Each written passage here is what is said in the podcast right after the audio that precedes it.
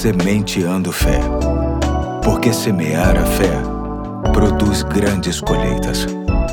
Olá, hoje é domingo de Páscoa, dia 9 de abril de 2023. Aqui é o Pastor Eduardo e me alegra demais saber que tenho sua atenção no último ponto da série especial de Páscoa, que visou compartilhar os dias da última semana de Jesus antes da sua morte e ressurreição. O sábado passou, chegou o domingo, o primeiro dia da semana e os primeiros raios do sol aparecem. Conforme lemos em Marcos 16, Maria Madalena, Salomé e Maria, a mãe de Tiago, que haviam comprado perfumes para perfumar o corpo de Jesus, foram ao túmulo preocupadas em quem poderia retirar a grande pedra para elas entrarem. Ao se aproximarem, olharam, viram que ela já havia sido tirada entraram no túmulo e viram um moço vestido de branco sentado do lado direito. Ficaram muito assustadas, mas ele disse: Não se assustem. Sei que vocês estão procurando Jesus de Nazaré, que foi crucificado. E a pergunta a seguir é sensacional: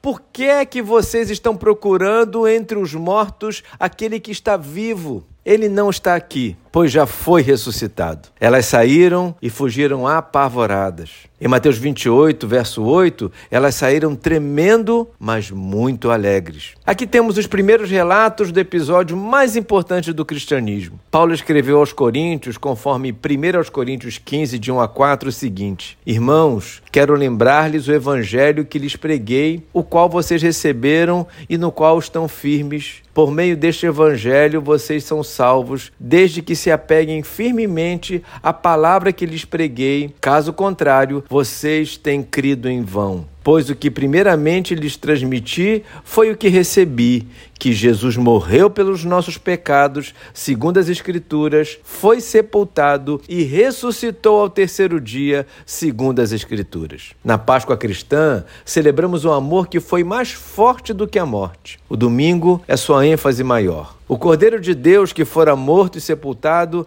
não está mais na sepultura. Como prova do seu poder sobre todas as coisas, a morte foi vencida. Por isso, podemos acreditar firmemente no que disse Jesus a Marta por ocasião da morte do seu irmão, quando ele afirma que é a ressurreição e vida, aquele que crê em mim, ainda que morra, viverá. Quem vive e crê em mim não morrerá eternamente. Façamos desta Páscoa uma festa de gratidão por uma das mais importantes e impactantes curas de nossa vida, a cura do medo da morte. Tudo porque em Cristo, assim como Ele, não morreremos eternamente, mas sim viveremos eternamente. E isso é motivo de muita alegria. Encerro esta série especial aqui. Deus te abençoe e até amanhã, se Deus quiser.